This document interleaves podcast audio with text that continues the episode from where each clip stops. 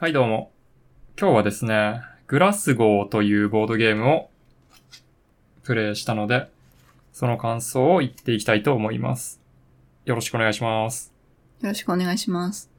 このゲームはですね、マンデラ・フェルナンデス・グランドンという人がデザインしたゲームで、なんかこの人、これしか作ってないみたいね。さっき調べたとうんと。こだけど。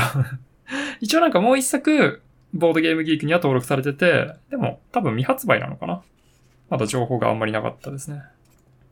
えー、グラスゴーというのは、二人用の、まあ、建物ゲームかなそのよくある建物建てて、拡大再生産して、で、また建物建てて VP 稼ぐっていう、最終的に場に規定の数の建物が建ったらゲーム終了というね。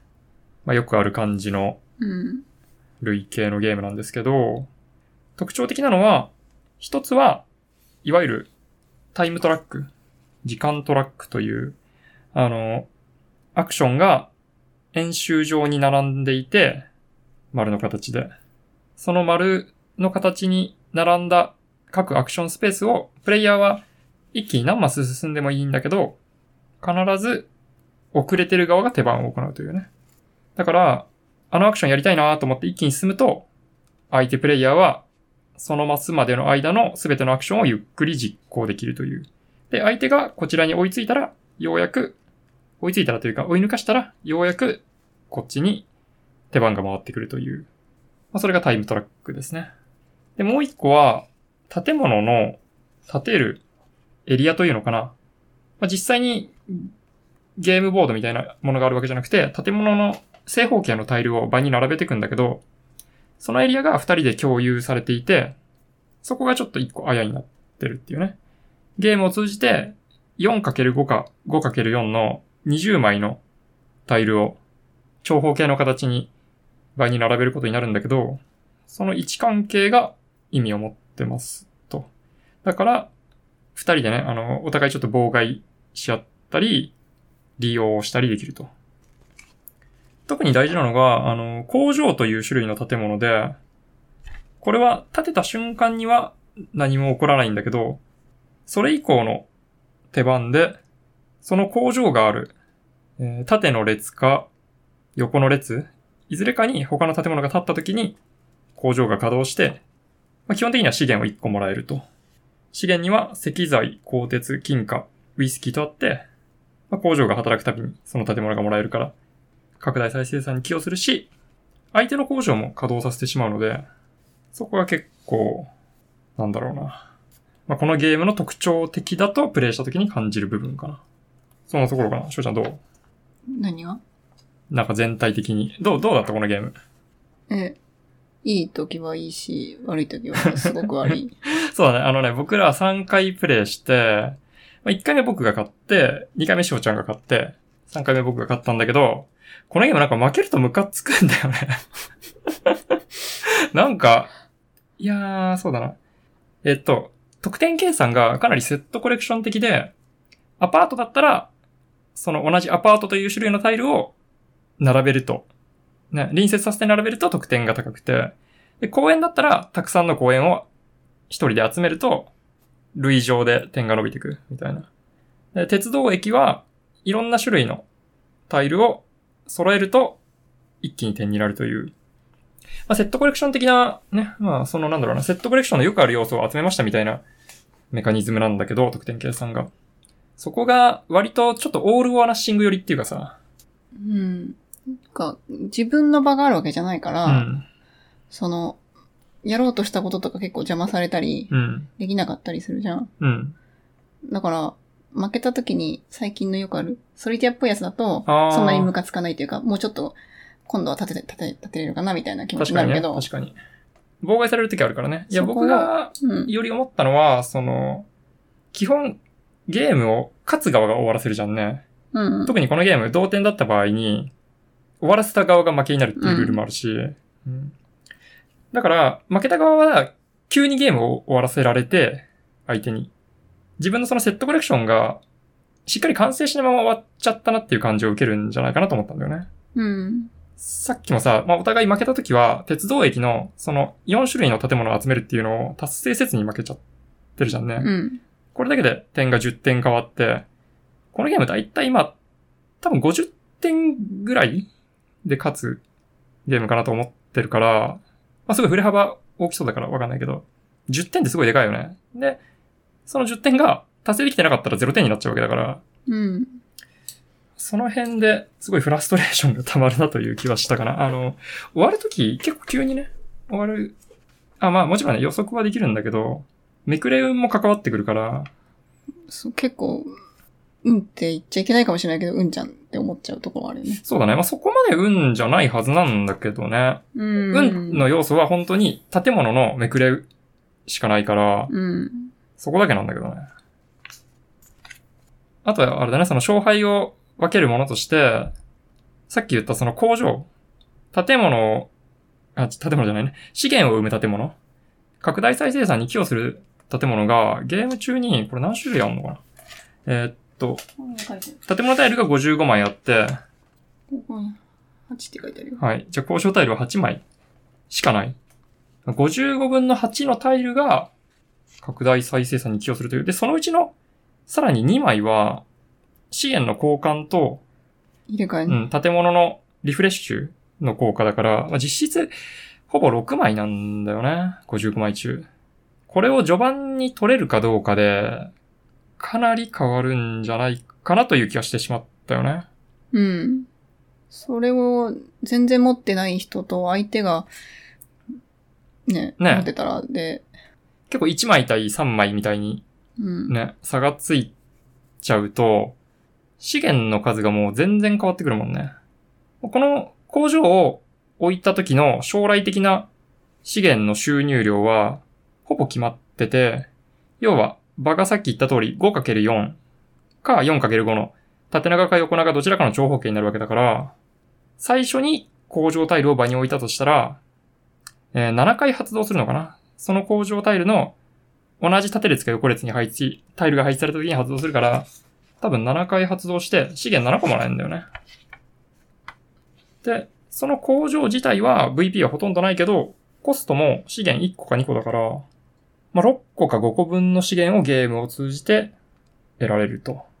まあ、資源使い切れるとは限らないんだけど、それでも、ちょっと序盤にこの工場を置けるかどうかで、影響が大きすぎるかもなという気はしたかな。もちろんね、あの、さっき言った通り、タイムトラックという、まあ、アクション数の競りと言えばいいかな、タイムトラックは。うんだか、ら、その工場が先の方にあれば、序盤で一気にそれを取りに行く、という、まあ、競りの根付けだよね。をすることはできるから、まあ、そこまで問題にならないかもしれないけど、ただ、建物を建設アクションで建設したときに、お金を払うと追加でもう一枚建設できるっていうルールがあって、建物は一軒建てたらすぐに山からドローして、その建設アクションのサプライに新たなタイルが追加されるから、そこのめくれでうまいこと工場タイルがめくれると、いや、これって運ゲーじゃんと感じられるんじゃないかなと。まあね、僕ら、まあこれも あの3回しかプレイしてないから、確実にはわからないけど、ちょっと感じちゃったね。うんで、ゲーム中、建物を置くたびにさ、相手の工場タイルが稼働して、相手にどんどん資源が入っていくから、いや、すごい悲しいゲームだよね。うん、なんか、嫌な気持ちになるよね。そうそう、嫌な気持ちになる。そう。うん、で、この、なんだろうな、同じ列に建物が置かれた時にその工場が稼働するっていう部分が、まあ、このゲームでユニークだし、うん。それが自分のものも相手のものも発動するっていうところがね、面白いよなと思ったんだけど、さっき言った通り、どのように置かれたところで、結局一つの工場から生産される資源の数は、ゲームを通じて置かれた瞬間に決まっちゃうわけだから、そんなに意味ないんじゃないのっていう気はした。確かに。でもまあ、なるべく影響出ないように置くように考えちゃうよね、なんか。そうだね。まあ序盤に渡すほど、まあ序盤はそうだよね渡したくないもんねうそうそう。終盤に渡す方が、まあ当然ね、拡大再生産の要素があるから価値が低いから、うん。というほど拡大再生産もしないから、まあちょっと難しいってことね。持てる資源の限りああるしね。いや、まあそこはね、そこはね、ちょっとまた別のあやなんだけど、まあ結局工場の数が少ないから、拡大再生産どんどんしていくぞっていうゲームじゃないんで、序盤の資源の価値と終盤の資源の価値はそんなに変わんないんだよね。拡大再生産をどんどんするゲームだったら、だんだん資源の価値って下がっていくうん。よね。最初は石材を1個しか手に入んだけど。ど、終盤だと10個手に入りますみたいなゲームだったら、まあ、終盤の方が価値は低いんだけど、うん。だから結局いつもらえてもそんなに変わんないじゃんっていうので、で、そこでさっき翔ちゃんが言った、持てる資源の数が制限されてるから、相手が資源を溢れさせて獲得できないように工場を起動するというのが、まあ一つゲームの大きなあやになってるよね。うんそれで回数を減らすわけだもんね。獲得できる。そうそうそう。うん。無駄に起動してやるっていう。んそれをうまくできると、まあ、得した感はあるかな。ただ、なんか、それを機能させるには、資源の所持数の上限、多すぎるんじゃないかっていう気がしたかな。うん、レンガは多いよね。うんレンガじゃないか、これ。石だね。石材。石材5個、鋼鉄4個、金3個、ウイスキー1個なんだけど、まあ、溢れたのはほぼ金貨とウイスキーぐらいだよね。3個と1個の。あウイスキーは特殊だしね。うん、そうだね。ウイスキーはすごい特殊な資源で、ゲーム中に1個しかなくて、誰も持ってなければストックから取れるけど、相手が持ってる時にウイスキーを獲得するという効果が発動したら、相手からパクれるっていう。ね。まあ、これは、機能してるよね、ウイスキーは。うん。うん。だからね、なんか、すごく、さっき言ったようなユニークな二つのね、そのタイムトラックと共有の建物エリアと、まあ、列による建物の起動というメカニズムを合わせつつ、それに、その、まあ、ものすごくよくあるセットコレクションっていうね、これをやっときゃどんなゲームも一応ゲームにはなりますよっていうまとめ方でまとめ上げたゲームなんだけど、なんかその統合を感じないっていうかさ、うん。ちょっとね、これ言い方、言い方悪いなあのね、なんか、同人ゲームっぽいなと思っちゃったんだよね。確かにね。これね、ちょっと同人ゲームに失礼な言い方だからちょっと良くないなと思ったんだけどあ、そうだね。うん。そう。まあ同人ゲームもね、そうそうよ。くない。素晴らしいゲームいっぱいあるから、あれなんですけど、やっぱね、まあ development されてないっていうかな、アイディアだけのゲームだなと思ったかな。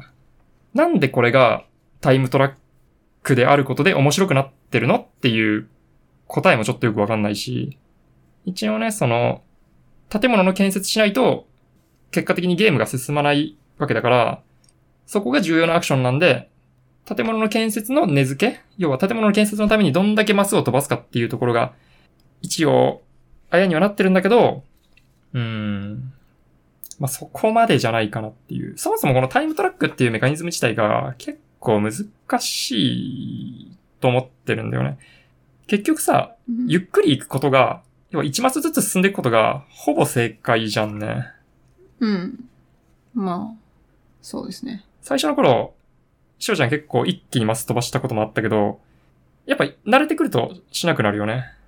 うん。要は、マスを飛ばすってことは、飛んだところと今いるところの間のマスをすべて相手に踏ませるっていうことだから、1マス飛ばすだけでも、2対1の差がついちゃうんだよね、アクション数に。うんわかってるよ。うん、いや、そうそう。ごめんごめん。いや、しおちゃんがさ全然分かってないよみたいな話をしたわけじゃないんだよ。んそうなの？うん。まあ、でも一応それをうまく機能させるために、このゲームは、アクションの強さを倍にしてるアクションタイルがあるよね。レンが1個もらえるタイルと、レンが2個もらえるタイルみたいに、その全然違う価値のアクションにしてるんだけど、まだそれでも全然足りないんじゃないかなという気はした。さらには、やっぱり、プレイヤーを混乱させてると思うな。やっぱなんか、一気に進むことを促してしまって、それによってゲームが、ま、壊れるというかさ、シーソーが傾きすぎることが結構あるんじゃないかなと。一気に進むといいのかなって思わせちゃうよね。そうそうそうそう。でも一気に進んで、よしよしこれできたぞって思った後に、相手がそれを、その後さ、じゃあこれやって、これやって、これやって、これやって、これやります、みたいになった時に、すごい差がついちゃって、うわ、やめてけばよかったなみたいになるんじゃないかなっていうね。あと、うんこの、この並びが、あれだよね。ああ、そうね。あのタイルの並びはランダムだから、そこで、まあでもそれは結構面白いところかもしれないけどね。うん要は、うまいことトントンと一歩ずつ進むことで強いアクションを連続してできるようなところがあれば、そこはものすごく価値が高くなるわけだから、そのさらに手前のところを飛ばしていくインセンティブが生まれて、むしろそのぐらいの方が面白くなるかもね。あ、この、金の人とかさ、樽の人がいない時にさ、これを取ったらさ、うん。ちょっとね、それ伝わんないから、あの、まあ、そうね、あの、ゲーム中、アクションタイルが、どれが出るかはランダムな、なので、金くれるタイルは2個で、ウイスキー取れるタイルは1個しかないんだよね。うん。で、毎ゲーム、2枚登場しないタイルがあるから、金もウイスキーも場からは絶対取れないよっていうことがあり得て、ああ、でも金は3枚あるね。まあ取れる金はねうん。やっぱウイスキーだね。うん。ウイスキーは1枚しかないから、それがない場合は、タイルでしか取れなくなると。あごめん、建物でしか取れなくなると。で、建物でもウイスキー取れる建物は1個しかないから、それを取った人がゲーム中ずーっとウイスキーを独占し続けるということになって、まあ、それでいいのかという気もするし、でもね、まあ、競りのゲームだから、物の価値が変動するというのはいいかもしれない。特にこの、ウイスキーもらう建物は結構コスト高いから、パッとめくれてパッと買うみたいな、めくれの運で買うことはそんなにないかもね。まあ、それ自体も出ないかもしれないもんね。うん。そうすると、ウイスキーのコマは入ってるだけっていうね。そう、箱に入ってるだけの、なんだこれってなるんだけど。で、僕らはせっかくなんで今、あの、ウイスキー飲みながらプレイしてたわけだけど、うん。美味しかったねって。言い過ぎたよね。そうだね。えー、他なんかある？いや、僕はね、なんか最初勝ったから、あ、これ結構、なんだろうな。そうそう負けた時の気持ち。そうそう。勝った時は、お、結構いいメカニズムあるし、まあ、ちょっとなんか、全体のパッとしたまとまりはないんだけど、見どころあるゲームだなと思ったけど、2回目負けたら、ほんとこのゲーム最悪だなと思った。高低差がすごいでしょ。そうそうそう。相手だけね、資源どんどん獲得して、こっちは点が、あそうそう、なんかさ、この資源のタイル持ってないと、なんか。工場ね。そうそう、工場持ってないとすごいね。働きありのような気持ちになる。そうそう、相手にどんどん資源渡してるだけじゃんっていう風になっちゃうんだよね。なんかもっと上手いやり方ある気がするな。まあ、工場タイルを単純に増やすと問題あるのかもしれないけど、うん。まあ、それこそね、その、建物タイルの時代を分けるとかね。うん。1の時代、2の時代、みたいな。いやー、まあね、もちろん、ちょっとプレイしただけなんで、そんな簡単じゃないことは分かってるんですけど、うん。結構短いもんね、時代分けるって言ってそうだね。まあ、サクッとプレイできたね。この、建物ゲームをね、も。うん。パッと二人でやりたいなっていう時には、結構いいうんゲームだよね。勝った時はね。楽しいしね。うん。うん。まあなんか結局さ、その、あ、たまに、ゲームっていうのは、どうやるかと、何をやるか、だっていう話をするけどさ、その何をやるかっていう部分に、セットコレクションを持ってきちゃえば、ほとんどどんなゲームもそう、うん成り立っちゃうんだよね。このゲームもなんかまさにそういうタイプだなという気はしたかな。全部どっかで見たことあるようなうん。効果だしね、セットコレクション。うん。一個ね、その、商店という建物が、この 5×4 のエリアを活かした、その端っこに建てると、点が増えますよっていう効果なんだけど、これもちょっと単純すぎるんだよね。要は、5×4 が確定してる時にしかほぼ建てられないもんね。うん。ちょっと早めに建てて、ドキドキするみたいなのはなくて、そうするともう、ほぼ100%妨害されちゃうから、基本は、あ、これで 5×4 の形揃ったね。じゃあ建てるようになったねっていう、終盤にしか建てられない建物っていう感じがするんだよね。うん。その端に建てた時の勝利点が、そこまでドラスティックじゃないというかさ、うん。そこまで変わりませんよっていうのだったら、序盤に立てる価値もあるけど、これ基本の点が1点で、端に立ってると5点。そう終盤にしては弱いよね。あ、そこ、いや、そこじゃなくて、うん点が6倍になるっていうのは、うんもうオールオアナッシングじゃん、それこそ。うーん。その端っこに立てられなかったら、この石とうん。鉄という結構貴重な2つの資源を払って、1点しか得られなくなっちゃうから、めちゃくちゃ損だよね。まあ、よっぽど最初に立てる人はいないでしょ。そうそう。いや、だから、え最初に立てた方、立てる道を作った方が面白いじゃんってことを言いたかったのようんそういう戦略をね。そうそうそうそう。例えば、石と鉄払って、基本4点です。うんた。だし、端っこに立ってると2点追加でもらえますっていうぐらいだったら、まあ序盤でも立てようかなってなるじゃん。うん。うん。で、うまいこと、それが端になるように調整するっていう。うん。でもこれだと、最初に立っちゃったらもう1点で、端になんなかったら、そのまま終わっちゃうけど、端になったら6点になるっていううん。建物だからさ、絶対最初には立てたくないよね。うん。まあ、他の建物も結構そういう感じで、うまくいったらめちゃくちゃ点もらえて、うまくいかなかったら全然もらえませんよっていうのが多いから、そこでね、やっぱ勝敗の、負けた時に何もできなかったなっていう感じになっちゃうんだよな。まあ勝ったら楽しいゲームっていうことですね。そうですね。他なんかある？いいの？この川の話。ー川、うんお。じさんとおばさんが川沿いに並んでるゲームだよね。そうだね。イラストがね、あのー円状に人のタイルを並べるんだけど、そのアクションスペースのタイルを。人の絵が描かれてて、なんか後ろに川が流れてて、川沿いにみんなが立ってるっていう絵なんだよね。うん。まあ、グラスゴーってそういうとこなんだなそういうとこなんかね、川沿いに専門家たちが立ってて、そこに立ち止まると石とか鉄をくれるっていう。まあなんかね、あの、さっきちょっとちらっと見たけど、デザイナーダイアリーにその辺の経緯は書いてあるそうなんで、また後で読んでおこうかなというところですかね。これもイラストレーションね。クレメンス・フラン、うん。この特徴的なうん。アートですね。そうそう見た目はね、なんか、ゲームっぽいよね、すごく。ああ、そうだね。まあこの人が書くとゲームっぽくなるからね。まあルックアウトゲームズのこの二人用のシリーズ、アグリコラとかさ、うん。カベルナとかが、まあ多分、うまくいったからいろいろ出してるんだと思うけど、僕はすごい気に入ってるんで、また出るたびに買おうかなと思ってますね。また遊びましょうね。うん。まあこれはじゃあもう封印いや、だでもっ。てさ、二人だから、うん。絶対どっちかは嫌な気持ちになるわけじゃん。いや、わからんよ。二人ともハッピーに終われるかもしれん。なるかな、このゲーム。あり得るあり得る。あり得るうんはいはい。そういうことでまあ、このゲーム僕は3点かな？はい。しょうちゃんと？はい。じゃあ2点で。2点来ましたね。じゃあ、グラスゴーは 5点のゲームということで。どうもありがとうございました。ありがとうございました。